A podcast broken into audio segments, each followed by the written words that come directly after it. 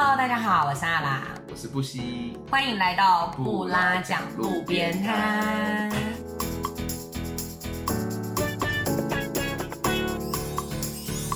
我们是两个爱旅行也把旅行当做职业的领队。没事，欢迎来到路边摊坐坐。听听我们分享世界各地的爆笑感人故事。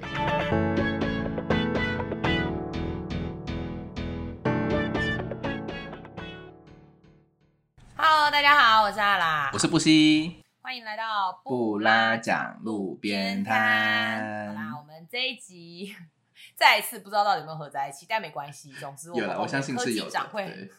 科技长会协助我们。好，那我们这一集要延续上一次我们聊的朝圣之路，那这一集就比较怎么讲，实物派一点点嘛。没错，因为上一集就是我自己情绪控管不是很好，竟然哭了那么多次，我自己都不吓了一跳过我觉得我觉得很 棒，因为就是肖玉真的就是我们的这个这个频道里面负责哭的人，负责哭跟笑的人，担当，情绪担当，就是他要负责在这个节目里面，如果我们需要一点泪水的时候，我们就是很务实的，都会有泪水，就是靠你了。对，但我们 这一集呢，就是是要很务实的给大家一些实际上的建议，就是如果今天你想要走朝圣之道，或是我有想要完成朝圣之道这样子的一个梦想的话，我到底需要做什么样的准备，以及事前事事前可能要呃做好什么样的心理上的建设，或是打包上要有什么样子的小建议。所以今天就走这样子的一个路线啦。但第一题，其实我想要问的是说，嗯就是你觉得朝圣之道适合一个人走，还是跟别人一起走？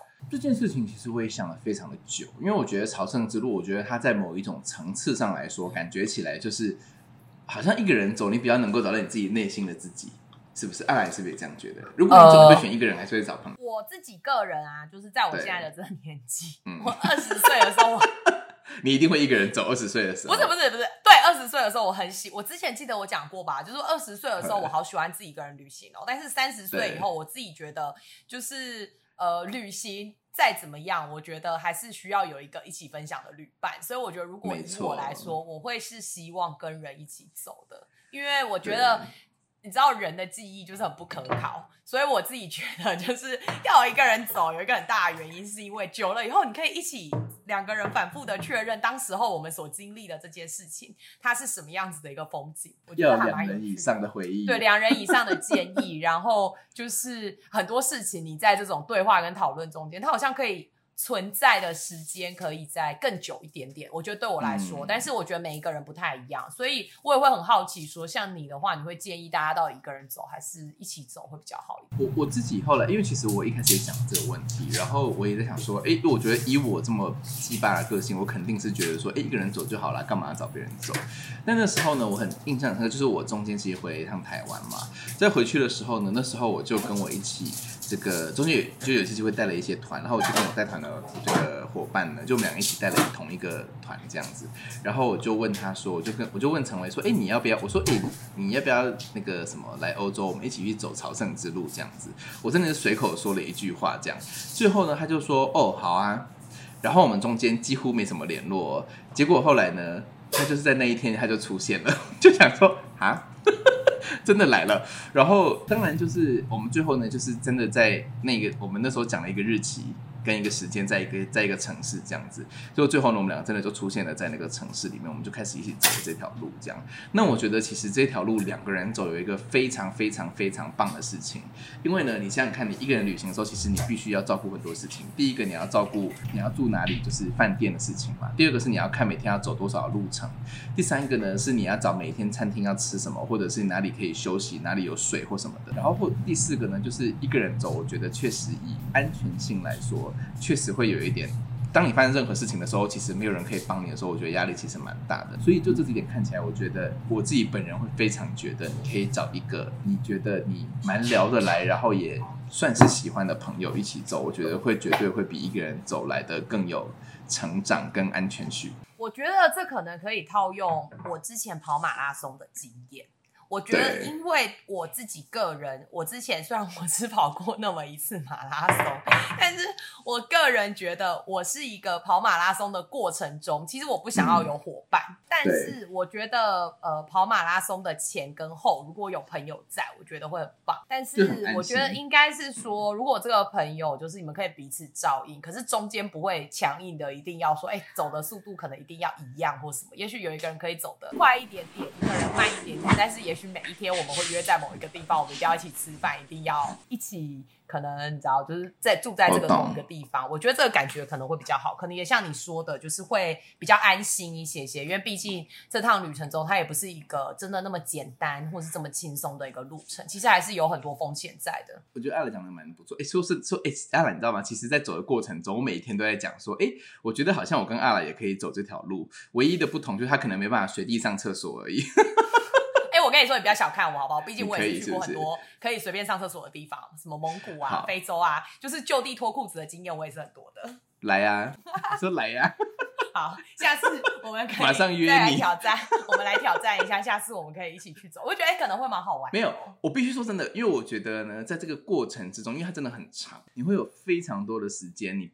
你你有时候会是一个人，然后有时候你需要跟人讲话的时候，如果我觉得我像我跟艾罗走在路上，我觉得我们从头到尾就拿一个录音笔在路上走就好了，我们就一直录音，可以，很快时间就过完了，很快时间就过完，觉得时间飞逝，真的。然后，但我我会觉得说，因为因为刚好跟我一起同行的这个这个成为是一个男生嘛，所以我们两个有一个好处就是说，当然我们要上厕所就上厕所，而且我都不会讲哦。一般人就说：“哎，我上下厕所没有。”我们两个就直接走到旁边开始脱裤子，就想说啊。然后一看到海，一看到河，我们两个人都没有讲话，我们俩就直接开始脱衣服，这样就觉得说，就是有一个我觉得你能够好像呃一起分享一些生活，然后就他也不是很计较小事情，然后你也不是很计较要住哪里的这样子的伙伴，我觉得是一个走朝圣之路非常非常好的一个一个选择，这样子。那为什么会说我觉得两个人走有一个好处呢？是因为路上呢真的有很多。你会吓一跳的事情，因为我本人就是有拿登山杖嘛，所以我就是身为一个维安组，我就心里想想说，就是我要保护我们两个人的安全。就比如说有坏人啊或什么接近的时候，我就要维护我们的安全。这样，你在路上啊，真的没遇到几个人，可是你知道多少狗吗？你知道多少只？我跟你说，这这十天里面，我觉得大概有超过两百只的狗，然后每一只都没有拴那个那个什么链子，它全部都在你的旁边狂叫。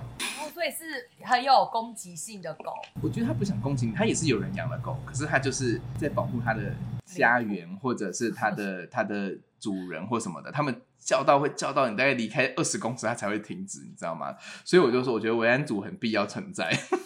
但一个人的时候，你就会你要忙很多事情，你又要看地图，然后又要找住的地方，又要找餐厅，又要为负责维安。我觉得一个人真的有点辛苦。对，其实还是啦，因为毕竟他。呃，一路上，特别是如果你要在夏天去走冬季之路这种选择，也许可能还是需要跳到河里。对，可能也许就会有需要伙伴，所以可能看每个人的状况，但就是可能提供就是朝圣之路，也许不一定要一个人走，你才可以体会到就是朝圣之路的精髓。可是像阿兰，你刚刚讲那个，我想。表达呃不好意思，我插一下嘴，因为刚刚阿拉讲这个，我我觉得确实你讲的没有错，因为在冬季之路，因为我们一开始不知道它是有多少人嘛，真的整条路上没什么人，我会觉得两个人走绝对比一个人好，因为真的有一些路，我说实话，我个人感觉有一点点的危险性，就是看起来就比如说悬崖或什么的那种感觉，这样你会觉得说，我会觉得确实有另外一个人在，绝对是比一个人走好很多。可是呢，娜拉刚刚讲那个，就是比如说你去走在那种法国之路，就是。是一堆人在走的，我觉得一个人走可能真的可以。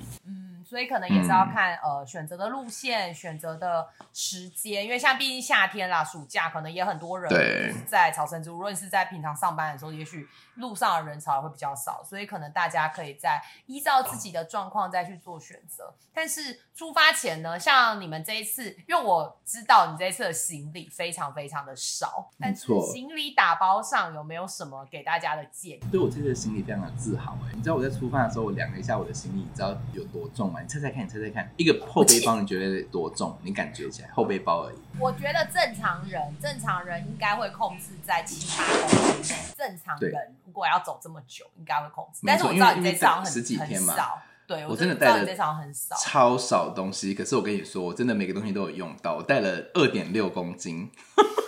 对我自己感到非常的自豪哎。那里面里面你觉得一定要带？我自我自己觉得，当然说你在一个后背包，因为你必须需要登山，可是因为我知道我是夏天去，所以我知道我不会用到冬天的衣服，这个是不可能的，因为。肯定就是会热，从头热到尾这样子，所以呢，我只带了两套衣服，就是两件那种吸湿排汗的衣服，就是你可以，如果你衣服没有干，你隔天可以穿另外一件这样子。我从头到尾呢，就带了一件长裤、一件短裤跟一件外套，大概就这样。以衣服来说，大概就是这样子，就是呃一长一短可以搭配嘛，就是那种跑步用的那种 Nike。然后上半身呢，就是两件吸湿排汗的衬衫，然后加上一件薄外套，就是运动型的薄外套。因为晚上其实还是蛮凉，所以这基本的就是这些。可是呢，除了这些之外，我还带了很多我觉得很好笑的，比如就是我带了一套外出服。我带了一件衬衫，跟带了一件就是那种短裤的西装裤这样子。嗯，然后那时候常会看到。那你有穿到吗？我跟你说，这个是我必须告诉你，你一定要带这些东西在身上。为什么？因为我每一天，那时候第一天常会看到我说你带这个干嘛？我说我必须要有一些，就是当我穿在身上我会感到开心的东西。就是当我已经没力气了，但是我穿在身上，我就觉得说我还是一个人。的这种东西，所以我带了一套外出服。结果你知道吗？这套外出服啊，我每一天只要一回到饭店，我就把我身上那天走走整天的衣服全部换掉，然后我就会洗澡，换上外出服，就好好的去吃晚餐。我跟你说，我每天晚上就穿着衬衫跟那个西装裤出去的时候，我都我都觉得我自己真的好棒哦！就是幸好带我幸好带这套衣服，我觉得我每天都看起来都很像一个人类。因为中间过程中应该是。真的会蛮累的，应该会有很多很憔悴跟很狼狈的时刻吧。对，然后对，所以所以，我我认为，我我说实话，如果今天我就是，如果你今天是个女生的话，我个人推荐你一定要带一件洋装在身上。我觉得如果我今天去走朝圣之路，我一定会带洋装。我跟你说，一定要。我跟你说，我可能会全程穿不一样的洋装走。呃，这个我可能要想一下，我会跟你讲为什么，等下跟你讲为什么。好，然后我还带了另外三个我觉得很好笑的东西，就是我带了鸡乐跟酸痛贴布。我觉得这个很聪明哎，这个应该是你从跑马拉松里面得来的经验。没错，因为我跟你说，当你想要这些东西的时候，你真的就是找不到。然后我觉得基乐跟传统贴布真的是是救了我一个人，几几乎是救了我们两个人。因为到大概第五天的时候，他也是一样，就开始脚开始痛啊，怎么样？所以我们两个每一天晚上的。做的事情就一到饭店，我们就开始贴酸痛贴布，然后就开始抬脚这样子。你就会觉得真的很有效，真的很有用，真的很有效。鸡乐超有用，所以我说，如果你今天的，我跟你说，什么都可以不用带，鸡乐比吃的还要重要。而且因为可能真的在路上，就也很难找到一些药局或者一些地方可以买得到这些东西，真的不容易，其实蛮不容易的。然后 第三个就是我带，我觉得这东西应该是没用，应该有用，我不知道有没有用哎。我带了妈祖的，我带了妈祖服。你是不是觉得很奇怪？去走朝圣之路，带个带个那个什么朝天宫的符出来？不会啊，我觉得很棒。我觉得每个人都是带着信仰走在自己的路上，所以我觉得你带着属于你的信仰走在一条朝圣之路上，我觉得是完全正确的选择。然后哦，还有一个东西，我觉得蛮重要的，就是我跟大家这有点私人，但是我觉得可以跟大家分享，就是我带了一个我跟我奶奶照片的一个。一个项项链在身上这样子，就是把它放在我的背包的上面，这样就是我只要我会觉得说，只要我累的时候，我就可以，就是你好像知道你有一个力量会跟着你。我觉得这件事情其实蛮重要，就是说，因为我觉得朝圣之路它已经完全不是你的体能好跟体能不好的问题，而是我觉得它是一个你的意志够不够坚定，然后你在遇到很困难的时候，你有没有一个你能不能跨过这个困难的一条路。所以我觉得你要带一些让你心里很舒服，就是会让你你一看。知道说啊，就是你不是一个人，然后包括我刚刚讲的外出服，或者是或者是妈祖服，或者是奶奶的照片，就是说这些东西对我来讲，我觉得它是一个除了生理之外，我觉得心理上非常非常重要的一些东西。我觉得，因为呃，我看到你的照片，其实我自己看到奶奶跟着你一起走的时候，我觉得是很好的，就是带着一些。呃，很私人，然后可能可以支持你一起完成这趟旅程的东西，我觉得真的是非常非常棒。但你真的，所以你你的行李里面，你没有觉得你多带了什么？那你有没有觉得你少带了什么？我跟你说，我也一直以为我会多带或少带什么，但是我必须说真的，我觉得就是刚刚好。我最后觉得我少带一双鞋，因为你只有外拖，你上半身穿的很正常，但是下半身只能穿外拖。就是我的大拇指真的好痛哦。但你知道，因为这件事对我来说真的很震惊，因为我知道你只带外托的时候，因为我是一个知道你旅行大概行李会带什么样的东西的人，然后就是。肖玉正真的是一个，基本上他不管去哪个地方旅行，就是他行李里面一定至少会有三到四双鞋，就一定会有跑对，鞋，我很爱带鞋，然后会有一双皮鞋，然后会有一双就是拖鞋，然后可能会有室内拖，就是你永远会有这么多东西。所以那个时候我知道你只带一双外拖的时候，我觉得很不错，断舍离。就是就是登山的人，我是没有在登山的，但是因为、嗯因为陈伟就是跟我一起走的这个陈伟，他就是是登山人嘛，他跟我说他非常惊讶我的行李，因为他说呢，一般的人都会带很多就是非常不重要的东西在身上，然后呢，但是他觉得我，他说每天看到我的行李打开来的时候，他都会觉得说你怎么只带这些东西？可是这些东西为什么每个东西都有用到？他就觉得很了不起。但是哦，我跟你讲，还有一个很重要的东西，我突然想到了，你一定要带一一套雨衣出来。但是那个雨衣，这个雨衣不是拿来遮雨的，这个雨衣就是那种，我是带那种，就是无印良品那种，就是一整块大布的那种雨衣，哦哦哦你知道，就是那种你可以坐在地上当野。因为第一点是你带雨伞非常的不聪明，是因为雨伞本来就很重；第二点是因为雨伞你基本上你只能拿来遮雨，你也不能拿来做别的事情。所以我那时候就想说，哎、想很久，反正我都穿拖鞋，那我就带雨衣好了，这样子。就这个雨衣，你知道在路上发生了多少作用吗？就是我们在每个需要坐在土上的时候，我们都会把那个雨衣打开来，然后就好好的躺在上面。我觉得雨衣真的超级重要，以及还有一件事情，这件事情可能大家没有想到，这件事情是走走，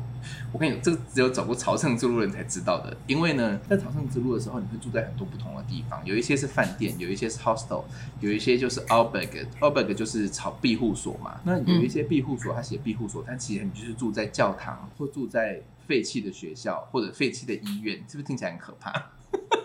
难怪要带妈咒佛在身，妈妈咒的真的就是住在这些地方，然后它里面就是只有床，什么都没有。然后这些床，你想一下哦，你觉得有可能有两百张床，然后每一天都有人去整理吗？嗯根本不可能。所以你知道，就是那一天，我们第一天去住那个什么，一个在一个一个废弃的屋子里面，他放了几张床，就是我们的庇护所。第二天的时候，那时候进去的时候呢，他说你们需要毯子吗？我就说啊，好啊，好啊，因为晚上会很凉嘛。我说好、啊，那我们要毯子这样。结果你知道那时候他一拿出来放在那个床上的时候，因为因为我睡在上铺嘛，我就眼睛就看了那个上铺，我就亲眼看到两只床虱，就是那种床虫，你知道吗？就从那毯子跳出来，然后我就说啊，谢谢谢谢，然后。请收回去。有点发抖，而且是眼睛看得到，你会你会觉得那个画面惊人，你知道吗？后来那天晚上你知道怎么睡吗？就是穿着袜子，穿着长裤，然后跟我的外套，然后包在雨衣里面睡觉。嗯，结果我那天就是脚上被咬了两个包而已，这样子就是算是幸运的哦，只有两个包而已，这样子。听说走法国之路的人啊，就是每一个人的身上全身都是被那个跳蚤咬的，全身哦。所以我觉得雨衣。是我觉得就是在这些东西里面，我觉得来说最重要的一件事情之一，真的，除了外出服之外，是就是很很多功能，可以拿来垫东西，然后可能一些就是又可以一些床上御又可以寒，对对也可以然后床上又不会有虫床上，对对真的对，真的是蛮重有差要，真的有差啊，对。可是像一路上啊，因为走朝圣之道的时候，我觉得大家都会分享到说，就是在朝圣之道上，你会遇到一些不一样国家的这些朝圣者嘛。那你自己嗯个人有发生一些跟朝圣者比较有趣的互动或是好玩的故事吗？这这个就蛮好玩，因为我刚刚哎，我是在这一集讲，在上一集提到，有点忘记，就是我说 Camino provides everything，对不对？嗯，那一天我们住的那一个第一个第一天晚上住的那个饭店，它就总共只有八个床位。然后呢，其实我们那第一天在走的时候，在路上，就是我们是两个人嘛，然后我们在路上就一直不断的遇到其他的六个人，然后这六个人我们都没有跟他们打招呼，就是哎有打招呼就说哎嗨，然后崩卡米纽就走了这样。然后呢，这六个人我们从头到尾都不知道他们是谁，可是我们大概都在差不多的地方，就是休息啊什么的。就最后呢，那天晚上到了这个民宿之后呢，就是那个只有八个床位，就就是他们刚好六个人，然后加上我们两个人，就刚好六，就是我们八个人在那个里面这样子。然后那时候我们就觉得说啊，就是一群，他们是一群波兰人这样。可是那群波兰人呢，我们后来叫他波波啦。就是后来这一群这个波波呢，就是我们几乎前面的六天，每一天我们都是前后前后这样，然后我们都没有也没有聊天，也没有分享资讯哦。结果我们在前面三天几乎都住在同样的三个地方这样。所以后来呢，我们到了第四天开始，我们就变成朋友。因为前面三天呢，我只要超过他们，我就很兴奋，我就会跟陈伟说：“太好了，我们超越了波波，我们真的是就是那个什么，就是朝圣之路的翘翘楚这样。”然后有时候我们休息就被他们超过这样，就一直到了第四天之后呢，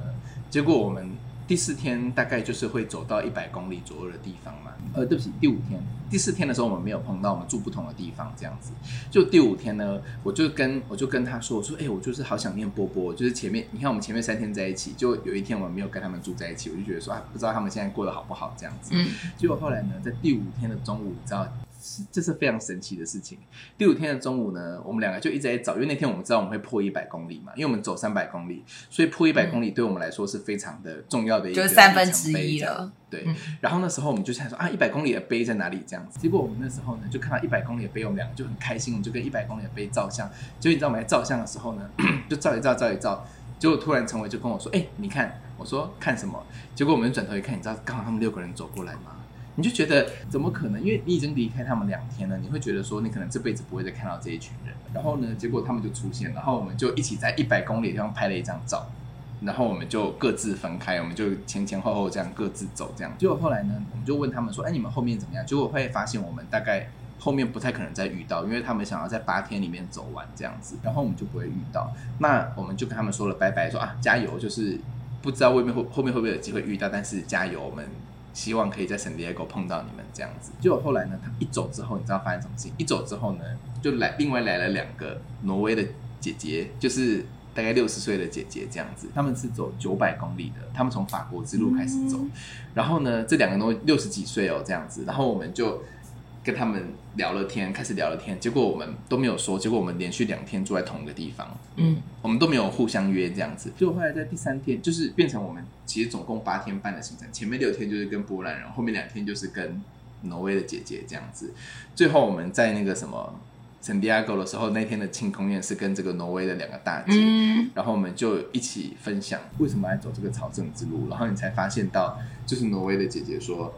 她说哦，就是因为她其实得过癌症，然后她才刚好就是乳癌，然后刚好，所以他想要做一件事情，让他可以记得他的他的他、他曾经做过一件很了不起的事情，这样，所以他就来走了这个九百公里。然后另外一个就是他的同事，然后也是经历了人生，就是即将要退休，所以他想要花一两个月的时间来去找找自己退休之后他到底人生应该怎么做这样子，你会觉得其实这卡米诺就是这个样，就是说就是整个朝圣之路，你上面会遇到很多不同的背景、不同的国家、不同的宗教，然后甚至性别也不一样，什么都不一样的人都走在这个地方，但是大家在做同一件事情，在同一件事情上面的时候，一开始我以为我跟波兰人是竞争。结果你知道我们后来在哪里遇到他们？我们以为我们这辈子不会遇到他们了。结果呢，后来我们就是在进教堂做弥撒，就是我们抵达，因为他比我们早一天到嘛。我们在进去做弥撒的那一天的时候呢，就他们就突然从背后叫住我们，结果他们也在那一天才进去做弥撒，所以我们就同一个时间，一天有五个时间哦，结果我们就选了同一个时间一起做了弥撒，然后就最后我们还交换了我们的 Facebook，这样。就是如果没有遇到他们，我们可能这辈子就不可能再碰到，因为他们是就是波兰人，怎么可能你走在路上会遇到这样子？然后你就会觉得好神奇，就是说我在我们在整整个路上，我们只跟八个人讲话，就是这六个波兰人跟这两个挪威的姐姐这样子，你就会觉得他们在你的生命中从来没有出现过，可是在这这十天里面，他们扮演了非常重要的角色，他们是你的竞争者，他们是跟你一起走的人，他们是跟你一起抵达终点的人，你会觉得。很不可思议，就是那种心里面的那种，就是你看到他们的时候的表情，跟他们分享这些，他们来走卡米，因为他们是比较偏宗教信仰，他们是有这个信仰所以来走的人，你会觉得好真实哦，就是好好喜欢那种，就是碰到他们，然后就是你们分开走，可是你们偶尔在某个休息的时候会遇到，然后你跟他们打招呼，然后一起停下来聊个几句话，然后再继续往前走的那种那种感觉，真的好好不一样，对啊，嗯，我觉得可能朝圣之路上真的会让人很明确的感受到说，就是你知道人的生命中会遇到很多人，很多人你就是在某一个时刻，你才有这个机会可以跟他一起共同走那么一小段。一点点的道路，但是他也许会在你的生命中伴随着、扮演着某样某一个角色，但是在那个当下，也许我们并不会知道。但是嗯像你刚刚其实讲了很多，就是呃行李的准备啊，然后也聊了一些住宿，然后但是呃在这个朝圣之道就 Camino 上面的饭店，就是你其实之前都有稍微提到，可是可以跟大家讲一下，说大概要怎么去预定或者是什么的这一些比较实际的操作的状况吗？嗯因为其实卡米诺上面它其实，因因为我们走冬季之路嘛，那当然里面就我刚刚讲说有三种，一个是饭店，就真正的 hotel，大概就是四十块到五十块一个晚上欧元，所以大概是一千五百块左右。另外呢，一个叫做 hostel，hostel 的话就是有可能是。六人一间，或四人一间，或两人一间。那假设你们两个人，你们就可以订那种两人一间的，可能就是三十五块、三十块的这种感觉。然后另外一个就是 Albert，就是庇护所。庇护所的话，其实可能大部分来说，庇护所都是一整个大通铺，可能就是里面有二十个人或四十个人的那一种，就上下铺、上下铺、上下铺、上下铺的这样子的。那基本上来说呢，你在进去的时候呢，我会因为很多，我那一开始出去前，我想说，哎，是不是每一天都要先订好？但是我跟你说，这这是这件事情是绝对不可能的事情，是因为，呃，基本上饭店 hotel 有可能啦，但是基本上为什么我说不可能？是因为有时候你可能中间遇到什么事情，所以你可能必须多走几公里，或者是你必须少走几公里，你走不动了，你可能必须在前一个地方要停下来这样子。所以几乎我们都是当天的早上出发前，我们看我们大概走多少，然后我们会开始打电话去订那一天晚上的住宿这样。因为你，但是简单来说，你打了也不一定住得到。你打了，跟他说：“哎，我们就是谁什么什么，他两个人这样，有可能就你到的时候，他跟你说：‘哦，不好意思，我们今天就是客满了。’那你想说，那我这样打给你，跟我说好是怎样？这种事情是非常常发生的。但是他们都会很帮你，他们就比如说他真的满了，就会帮你去转借给另外一个 hostel。他说：‘哦，那那那种再过去一百公尺有另外一家，然后我已经跟他讲好了什么什么的，你就过去就可以了。’这样子。但这件事情是很特别，就是说，我觉得我我觉得朝圣之路这一整条路很像一个人生吧。就是说，像我刚刚提到，我觉得可能你走了一半，再过一点的时候，你会觉得很辛苦、很累，然后你可能觉得你走不下去。我觉得有可能就很像我们，就是你前面就我过得很开心，然后你可能到了中年，然后你到了四四五十岁的时候，你可能工作啊或什么，你开始遇到一些挫折，或者是很辛苦，你想要你想要休息，你想要停下来，可是你不能停下来，你只能往前走。我觉得有点像那种感觉，包含像你。你你去住宿也是一样，就是说你每天你不知道你会发生什么事情，所以你只能。那一天或前一天晚上，你去决定你隔天要做什么，你没有办法去想象说哦，就是我十天我就是要这边一定要住这里，一定要住这，一定要住这，全部全打电话订好。我跟你说，你以为你订好了，但你到那边之后呢，这个西班牙就会跟你讲说，sorry，就是没有房，就是没有床，就是这样子，就是你再怎么找订都不可能，就是都没有办法确定你一定有这个位置。因为我们有两三次两三天，就是我们都订好，就用 booking 就用那个什么 hotel.com 订好了，已经订好了。就过去，他说不好意思，就是没位置，那你就是只能去另外一个地方这样子。所以我会觉得，在走朝圣之后，说你要有一个很好的心理准备，就是一切不会像你想的这么美好，但有可能比你想的更美好。因为我们那时候本来是要去住一个废弃的学校改成的那一种，就是那种两百张床的那一种这样子。结果他说他客满，可是我们后来发现根本就没人，整条东京都没人，怎么可能两百个两百个床会客满？但我想他就是懒得来。我觉得啦，西班牙人的个性，然后他就帮我们转接到另外一个呃 hostel，结果是两人一间，然后又有浴室，可是钱是一样的，又又有又有那个不是浴室，就是有浴缸，你就觉得哇，好惊喜哦，好喜欢有浴缸的房间那种感觉，这样。所以我觉得呃，有关住宿这件事情，我觉得真的是每一天都是一个惊喜，你就是要保持一个非常开放的心情，就是去。想象啊，反正就这样喽，去那边再说的那种。可能生活跟旅游一样，其实你都是要保留一点弹性，然后没错，更好的去接受到现在到来的所有的一切好或者是不好的这样子的一个事情。对。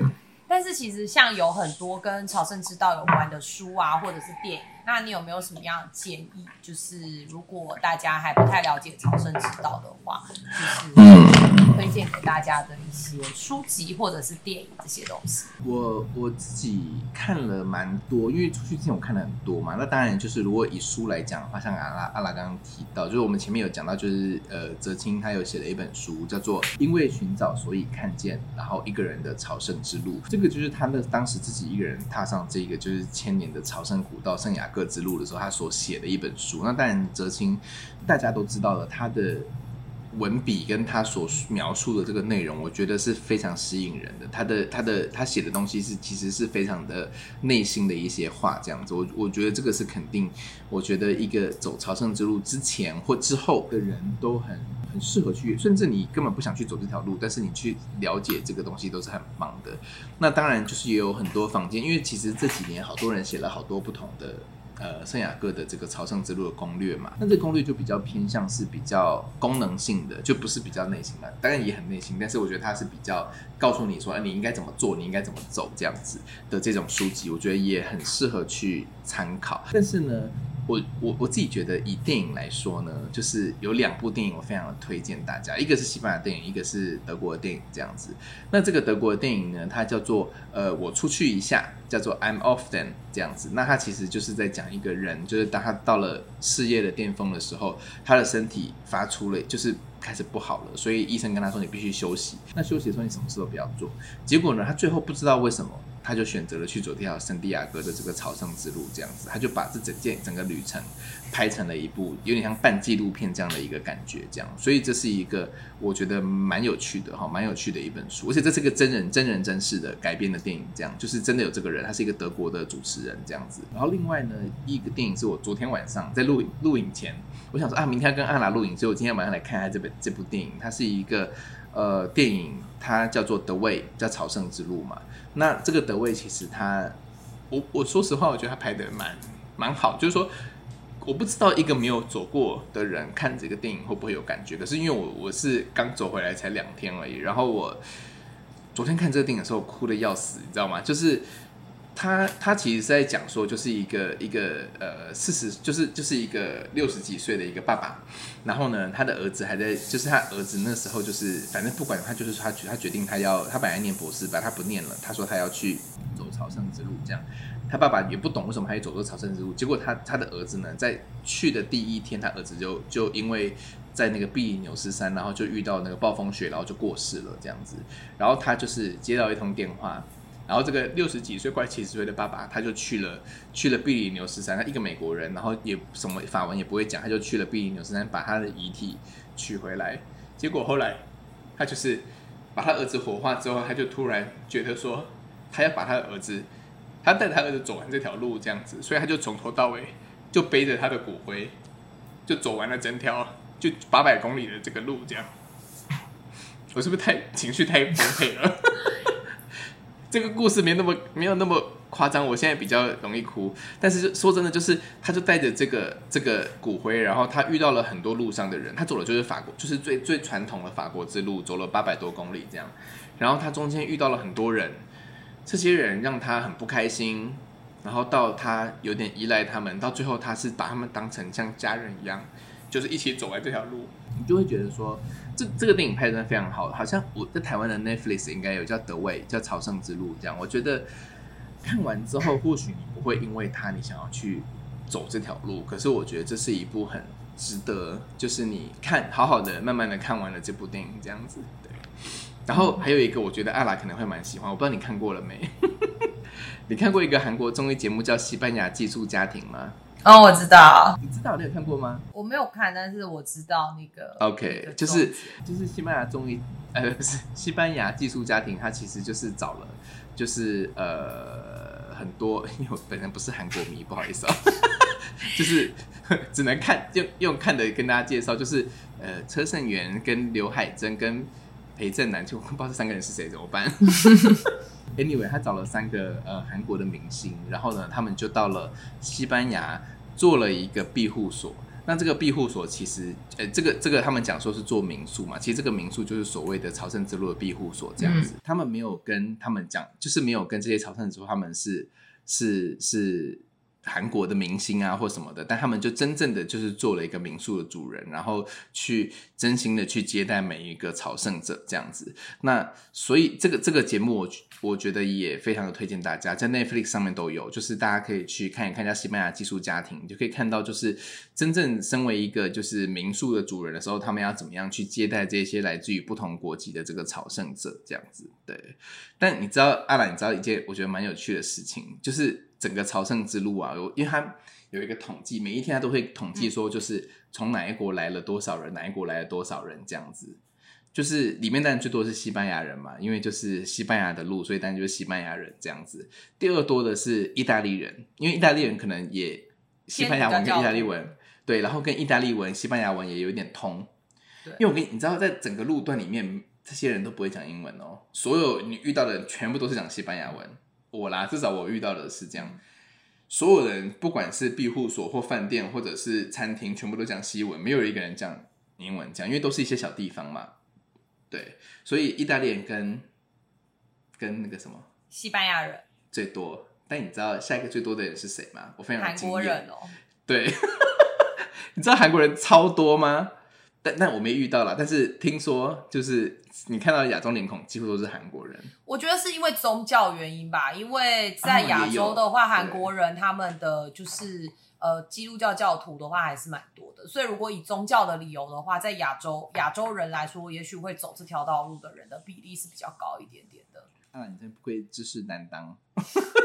我才正想说，我真的觉得在在这两集，我觉得很开心。原来作为一个访问者的角色，这么的开心。我希望我们会可以多做几期这样子的。话超多的，本人话超多，没有。可是我跟你说，我那时候遇到每个人，他们说啊，我们前面前几天遇到几个韩国人，前几天遇到几个韩国人这样子。我想说，哇，韩国人真的好多。然后我就会跟他们讲说，你知道为什么吗？他们就说，我说为什么？我说因为韩国有个综艺节目叫《西班牙寄宿家庭》。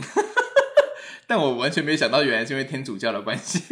那我觉得应该是因为基督教教徒的关系吧。你不愧是知识担当。谢谢，谢谢大家的称赞，我就很开心。两个都有吧？我觉得。明星明星魅力应该蛮大的吧？明星魅力应该也有，明星魅力应该也有，确实是。但我觉得道路不容易，所以应该开始要走上这条道路。我觉得宗教的理由可能更是会更多一点点。没错，没错，对啊，对啊。那关于这条道路，你还有什么觉得你一定很想要分享给大家，但是可能我们之前还没有机会聊到的东西吗？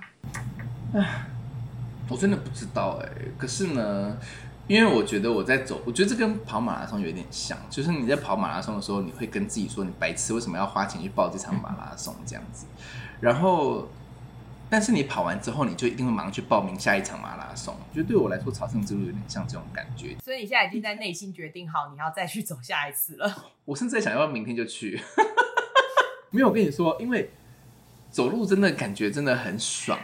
因为你知道，你想想看，因为你这辈子有走过超过一天走十二个小时过吗？应该是蛮少的，很少有这个机会一天走十二个小时。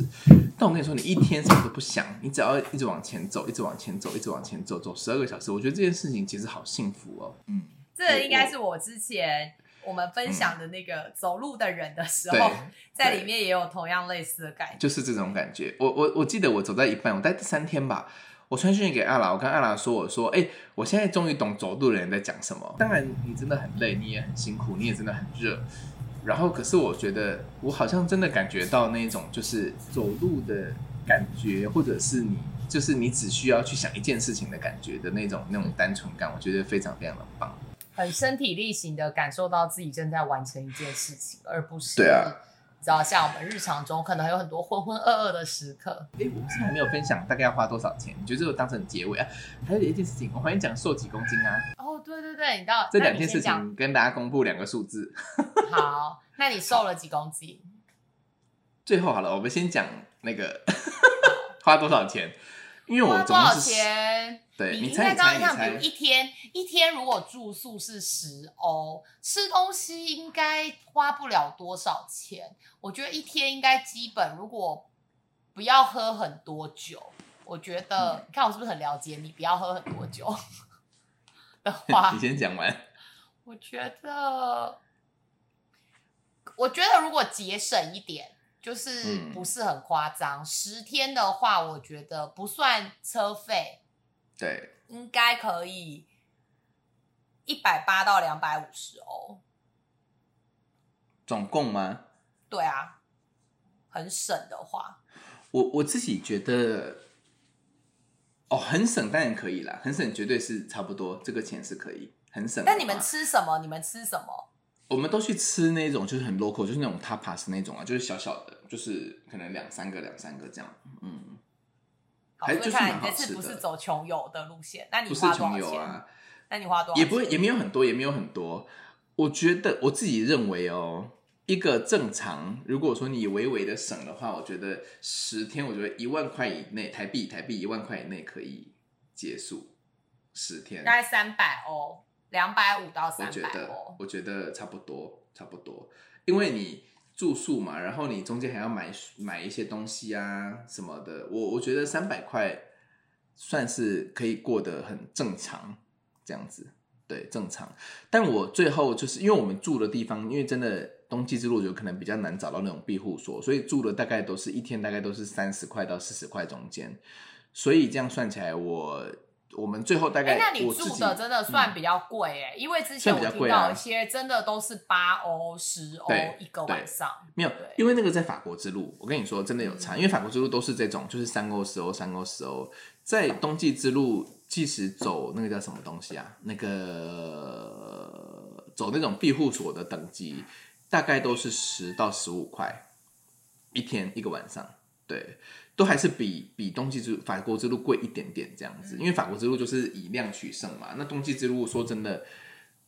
你也很希望多付一点钱，因为他们真的好可怜哦。